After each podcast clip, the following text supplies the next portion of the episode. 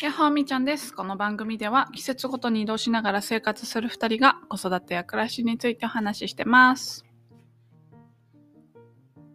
どうも、鳥山、クールギャング、よしきです。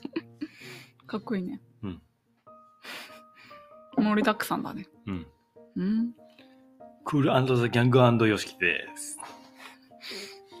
欲張りすぎない？ほんと？うん。でも、一度しかないから人生。欲張っていこはい。今日のテーマは、うーん、えーって思った話。えーって思った話。本読んでて、抽象的やな。えー何の本？って思いました。今ね、子供が教育を選ぶ時代へ、えー野本京子さんっていう方の本を読んでまして、集英写真書の本なん素だけど、敵な名前だね、京子さん。響く子供の子。うん。いいね。素敵だね。で、この中で、子供が教育を選ぶ時代へ。うん、うんっていう、まあこの本の一部分に書いてあったことが、へえ、そうなんだと思ったことがあって、はい。えっとね、文章を読みたいと思うんですけど、読みたいと思うんですちょっと引用？読みます。見ます。これは機械への移住実験プログラムとも言われてるんだけど、ん？何への移住機械、チャンス、おチャンス。機械への移住実験プログラムとも言われてる。移住実験プログラム。うんえっと、高校を中退し、歩道歴もあるバスケットボール好きの黒人の若者。スラム街の子供を遠く離れた土地に転居させるプログラムに選ばれ、うん中流階級の白人家庭の子供しかいない高校に転校した。彼は2年後、高校のバスケットボール部のエースとして活躍し、成績も A と B ばかりで大学進学を目指すようになった。うんこの奇跡、かっこキャラ転換は周囲、かっこ同い年の仲間の評価がギャングの下っ端になるしかない失敗が運命づけられた黒人から俺たちのチームのスーパースターに変わったことで説明できるだろう。すなわち、子育て、かっこ教養環境、あ、共有環境ではなく、それぞれの地域の友達関係、かっこ非共有環境が子供の将来に決定的な影響を及ぼしたのだ。っていう、ちょっと長かったんですけど。後半わかんなかった。かっこ、閉じた？かっこいつ閉じんのかなと思って、かっこ、なんちゃらかんちゃらなんちゃらなんちゃらなんちゃら、かっこいつ閉じんのかなって思っちゃった。はい。え？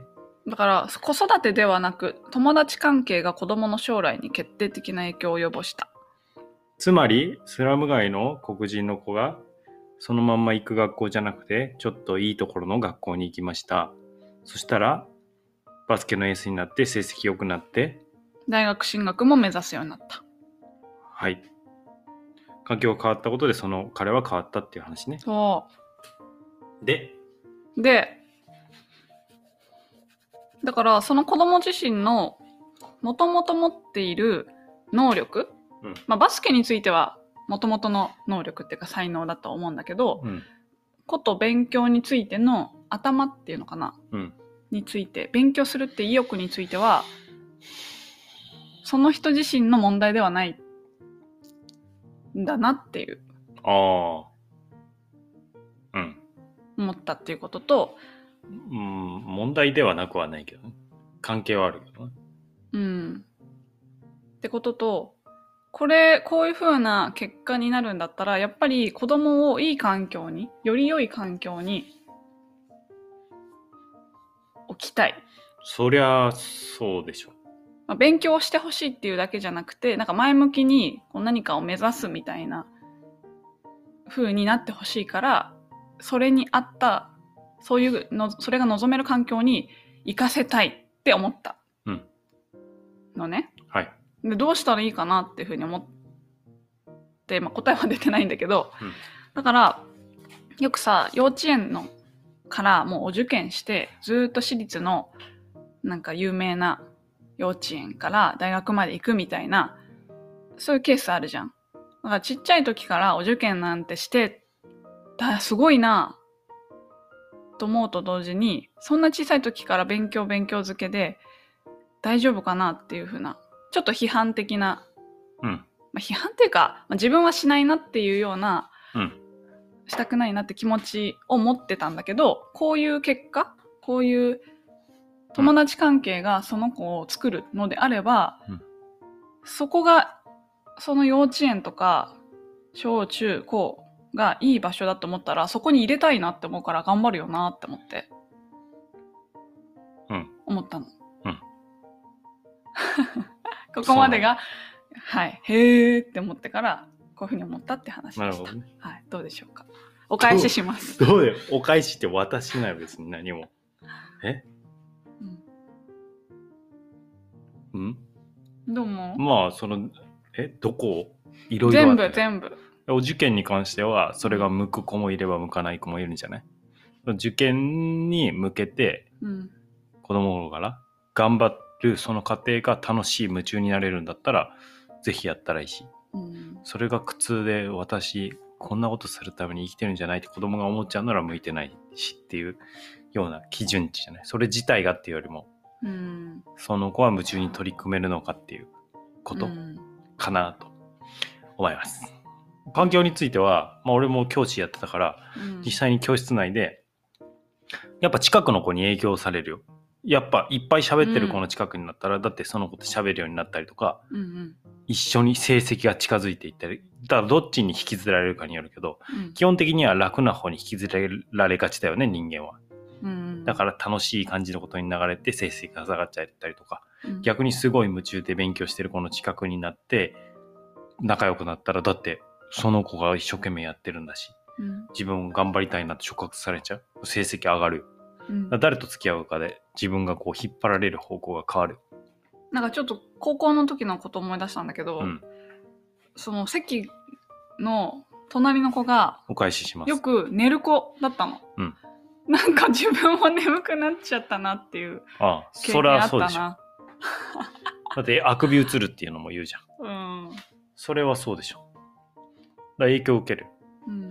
なんかそのあのかねてから言ってかねてからの。どうした？誰？かねてから言ってますけど、はい。今のははい。ギャングだね多分。あ、ギャングのギャング。の方かな。うん。栄養だから栄養？環境は栄養。じゃああなた魚だとしますはい。綺麗な水で育つかはい泥水で育つかはい。関係ないと思うある。あるでしょ？うん。同じ餌だったとしてもうん。じゃあ餌違ったらもうなんかもう添加物いっぱいの餌食べさせられてるのとうん。なんかもうすごい大切に育てられた自然のうんなんか食べ物いただけるのとう。そううん。うでか影響ないと思うある。あるでしょだからまあ体で言ったら食べ物になるしじゃあ僕らが使ってるこうやって脳の考え方っていうのは言葉でできてるから言葉で考えてんじゃんあれどうしようかなってあれどうしようかなっていう言葉で考えてんじゃんうん。で言葉が考え方を作るわけでそしたらじゃあその言葉どっから得んのって言ったら周りから得るじゃんうん。だから俺ら言葉にすごい気をつけるじゃんゆっちゃんに話しかけるときにうん。鏡みたいに出てくるから。うん。その栄養がじゃあ学校に入った時も言葉っていう栄養考え方を司る言葉っていう栄養がどういう言葉で溢れてるのかっていうのはそこにいる子たちによって変わるよね。空気が変わるから,、だかうん。うん。らそれをどういう環境にしたいかってことね。その雑多な雑食みたいな感じの言葉を浴びたいのか。いろいろ浴びるっていう、まあ、良さもあるでしょう。でもなんかこう一つの価値観を共有してて、えー言葉を浴びるっていう環境がいい場合もあるね前向きなことばっかりのうん。集団にいるのか、ネガティブなことばっかり言う集団にいるのかどっちの言葉を浴びたいですかどういうふうに影響されたいですかって言葉を選ぶっていうのがあるよねうん。うん。うん。うん。なるね。それが食べ物だから頭脳の食べ物は言葉なんでうーん。じゃあどういう食べ物を食べさせたいですかっていう時にうん。まあうーんこれは偏見とかでなく現実としてそうなってるわけだけどうん。スナムで使われがちな言葉とかってあるよねうん。うん。じゃあそっちのその黒人のところが移動した先のその何中流階級の、えーうん行くえー学校で使われる言葉っていうのはこれは違うよね、種類が。うんどっちの栄養の言葉を食べていくかで、その子は考え方も使う言葉も含めて変わっていくっていう。そうだねそれはもう好き嫌いの問題です。うん言い悪いって一概に言えない。うんそうだねうん、最近そればっか俺言ってる。うん、言い悪いばっか言ってる 言い悪いでジャッジしてくれる人がもういっぱいいるのよ。その人の常識ってことばっかりそうそうそういい悪いはうん、それは良くないことですよねって。はいはいえ好き嫌いの問題でしょっていうことが多分にしてあるって。うーんなるほどらそういうことじゃない。うんまあ、ただ、だからその、じゃあめちゃくちゃね、うんえー添加物ばっかり食べてましたと。はいじゃあ自然のものを食べるようになりましたって、必ずしもそれで全部変わるわけじゃないし、うんうん自分で、その、自分も、その、自然のものに浸かりたいって思ってなかったら、隠れて添加物取ってるかもしれないじゃん。うんそうなると、そっち、こう、変わら、変わりはしないよね。だから環境を変えても、うん自分でその環境から吸収して、その環境でアウトプットしていこうっていう意思が芽生えないと変わらないから、じゃあ、そのある子供を環境を変えたら、うんそれだけで良くなるんですかってそれが全てじゃないけど、大事な要素だよね。なるほどねそれがこその子にマッチしてるかどうかっていうのうん。まあ、ただ、長い時間そこにいることで、こう、変わっていけるよね。うーんうーん。だこれはだから場合によってはなんか宗教的なものに入っていくっていうのもその環境に使ってこの言葉とか思想を浴びていくことで変わっていくから人間はね。うん大人になっても、だどういう方向にも変わっていくね。だから自分がどういう方向に変わっていきたくてどういう集団に選ぶか。だから環境を選ぶ。うんうん。かつそこから吸収して自分もそうなっていきたいと思ったら一番力発揮するよねで環境がよろしくなくても自分の意思で頑張れるっていうのはあるけどうん両輪だから、じゃあ、その、泥水の中でなるべく綺麗にろ過して、綺麗な状態で飲もうってしてても、やっぱきついよね。うんまあ、それは何も考えずに泥水をわーって吸ってる人よりは、いいと思うよ。泥を避けながら、うんえーなるべく綺麗な水で自分は綺麗な水吐き出そうって思ったら、自分が綺麗な水吐き出してんのに泥水ですぐドラーってまみれちゃうからね。うん綺麗な言葉を吐こうとしても、その汚い言葉でガーって汚されちゃうからね、すぐ。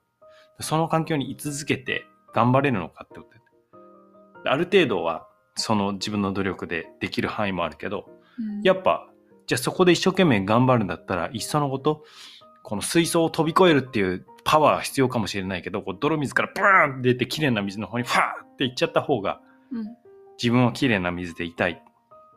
まあ最初は、その綺麗な水飲んでも自分から泥水出ちゃうかもしれないよ。うん溜まってるから。でも、そっちの綺麗な水行って、あ、綺麗な水を自分も出していこう、綺麗になっていきたいな。これ、例えだからね、綺麗な、汚いっていうのはね、うん泥水の例えなんだけど、そっちになっていきたいなって思ったらそうなっていけるね。だからダブルだよね。自分の意思と環境と。ただ環境の影響は結構大きいよねっていう。良くないものを食べながら健康になりたいっていうのはなかなか厳しい。なる、もう、なるべく断食したりとかしていく方向になっちゃうね。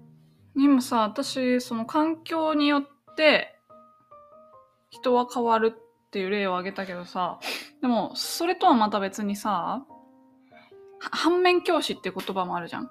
あるね。だからその場所にいても自分を強く持てる強くなのか分かんないけど自分は違うなって思ってその通りにならなかったりもするじゃん、うん。これはもうその子の性質なのかな。その人の。性質？うん、そのなんか環境移動によって変わるってことは環境が重要な子もいるし、うん。まあ、例えだけど泥水の中にいる場合とかなんかその子にとって合わない場所にいる場合でもなんか違うなって感じ取れて、うん。そのみんなと同じような生活はしないしなくなるみたいな、うん。反面教師をする。うん人もいるじゃんだからそれは人間のその個人の特特性まあ、それ、その前までの人生とかも関係あるしね。その前それまでにどういう道をたどってきたのかによっても、うんその環境の受け止め方違うじゃん。じゃあ、泥水の中で生まれてたら、別にそれが普通じゃん。いや、嫌だな、泥って思わないじうーんえゃん。でも、でもさ綺麗な水で住んでたのに、いきなり泥水入ったら、思ったのはうわーってなるじゃん。そのもともと両親から生まれてその家庭で育つわけじゃん、うん。そう今私家庭の中で考えたの、うん。だけど両親のような通りにはならないじゃん、うん。でさ両親でさあこれちょっとなんかなって思うことあったりするじゃん？うんだから 一概に言えないなっていううん。思ったのそれはだって、いろいろ見てるからでしょ。じゃあ、泥水の水槽で育ってるけど、他の水槽あれ綺麗だなとか、いろんなこと見るでしょ。外出ることあるんじゃない、水槽からちょっとお出かけした時にいろんなもの見るし、いろんな影響を受けるでしょ。はいはいそういうそれで帰ってきた時にどうどうなのじゃああ、やっぱいい場所だなって思うか。ん？これは違うなって思うか。んそうだね外に出て出てるから違いがわかるのかあもちろん本人のなんか特性みたいのもある程度あるんじゃない、うん半分？まあそれずっと研究されてるよね。どれぐらい影響があるのかっていう生まれ持ったもの。環境説環境なのか、持って生まれたものなうのか。んまあでも遺伝子がある以上、うん一人一人違う以上特性はあるでしょ。やっぱ違いはあるでしょ。だって野菜見たってどう？自然に育てた野菜。うん形違うじゃん。うん味も微妙に違うでしょ。うんだから俺らも違うでしょ。だ環境ですごいいい環境だったらいい野菜育つかもしれないけど、環境がすごく良かったり、い同じような環境でも違うものが生まれるじゃん。だから俺らもそうなんじゃない、同じ環境でもやっぱり元の持ってるものとかで変わる。からま、同じ種で同じ環境で育てても結構違うものが出来上がるんじゃない、うんまあ、あの人工の種じゃない限り、うんうん。人工で遺伝子操作した種だと綺麗に育ったりするんだ。うんなるほど。ゆっちゃんが特性もある。始めました。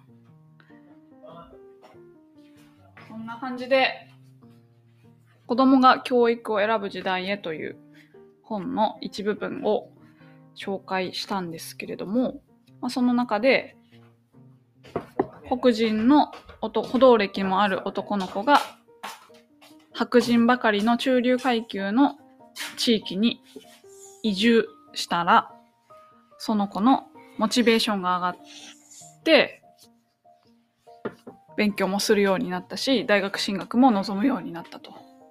だから子育て環境ではなくって友達関係環境その子の環境がその人を変えるというふうな話をしました、100%じゃないけどね。うん、かなり影響はでかい。うーんいだからもう学校選びとかすごい慎重にしなきゃいけないと思うよ。住むやほんとそうだよね住む場所。だって盲母参戦っていうこともあるじゃん。うんなんかお墓のそば行ったらお墓のごっこしてとか、博打やってるようなそばに住んだら、うん博打、そういう掛け事みたいなの初めて。うんで、3回目に引っ越して、えー学校のそば、学問つかさたるそばに育ったら、うん。やっと子供は勉強し始めたっていう盲母参戦っていうことがあるんだけど、うん。孟子の母ね、孟子っていう思想家知ってる、うん老子、孔子、孟子っていうじゃん。うん。孟子の母が引っ越していったのよ。うん。孟子のために。で、環境でやっぱり子供が変わったと。なるほどね。いうのもあるぐらいなんで、どこにむ住むか、どの学校行くのか、誰と付き合うのか。っていうのはすごく影響しますね。あのさごめんちょっと今最後まとめようと思ったんだけど今一個思い出したことがあって、図書館のそばに住むのいいなって思ってる私、ああ、あれ、モンゴ先生、図書館のそばだったかな？うん。あの自分の実家がめちゃくちゃ図書館に近くて、まあ、学校にも近かったんだけど、本読んだ歩いもう走っていけば30秒で行けるの。本読んでたの？すごい本読んでたの。でもさそこの図書館ってさその地域に1個しかなくって、うん。あの、うん。まあ、これ自分が、はい自分を上げたいわけではないようんこれか客観的な振り返りなんだけど、うんその図書館から遠い地域の子と遠い地域はなんかあんま図書館に行けないっていうこともあってなんか遊びが公園ばっかりだったような気がうーん。する。まあそれいい、いい、嫌な意味込めてないよ。公園で遊ぶことが多かった。私もそっち側の地域行ったら、感じてない。そっちの、なんか取り方によってはさなんかそれはもう相手の取り方だから気にしなあい。のー私がそっちの地域に行ったらその公園で一緒に遊んでたなって思ってうん。だけどこっち側で遊ぶ場合は図書館でなんかなんか作戦練ったりとか住まいのロケーションも重要だね。どういうそうそうってことを今思い出した場所に住む。うんもう俺はだから自然の中がいいなって思ってるけど。うんあと図書館のそばもいいよね。自然いっぱいで図書なんか大きい図書館があるっていう環境ないのかな 探してみる。なんか秋田のさ、あの図書館有名じゃん。ね行きたい行きたいうん行きたいゆっちゃん、秋田行く？生ハゲ。生ハゲ好きでしょ、ゆっちゃん。行こうか。なんか有名な図書館あるよね秋田うん、だっけ？ものすごい綺麗な。うんあそこ自然もある。行こっか今年行くか。夏の後半に。夏の終わり。夏。放送も終わ終わりで。あはい。はーい。ちょっと新しいね行き先が見えてきたかもしれません、うん、環境なかなか変えるのも重にあ重い作業だし簡単にできないけど簡単にできないね。重要だからね、うん。まあ、俺らはもういろんな土地動いちゃうけど。うん、まあそういう意味でおすすめの場所とかの話もしたいね、うん、子供にとってここはすごいここよかったねビセね。実際よかった。うん。海も遊べて。うん。展示物とか博物館。あそうだね。ここは水族館が一番近いね。あまだあれ行ってないじゃん。ふ船の。また行くって言って。あ行ってないね。博物館。うんうんうん。今日行くか。タコス食べて。雨だしね。いいかもね、はーい。またねー。バイバーイ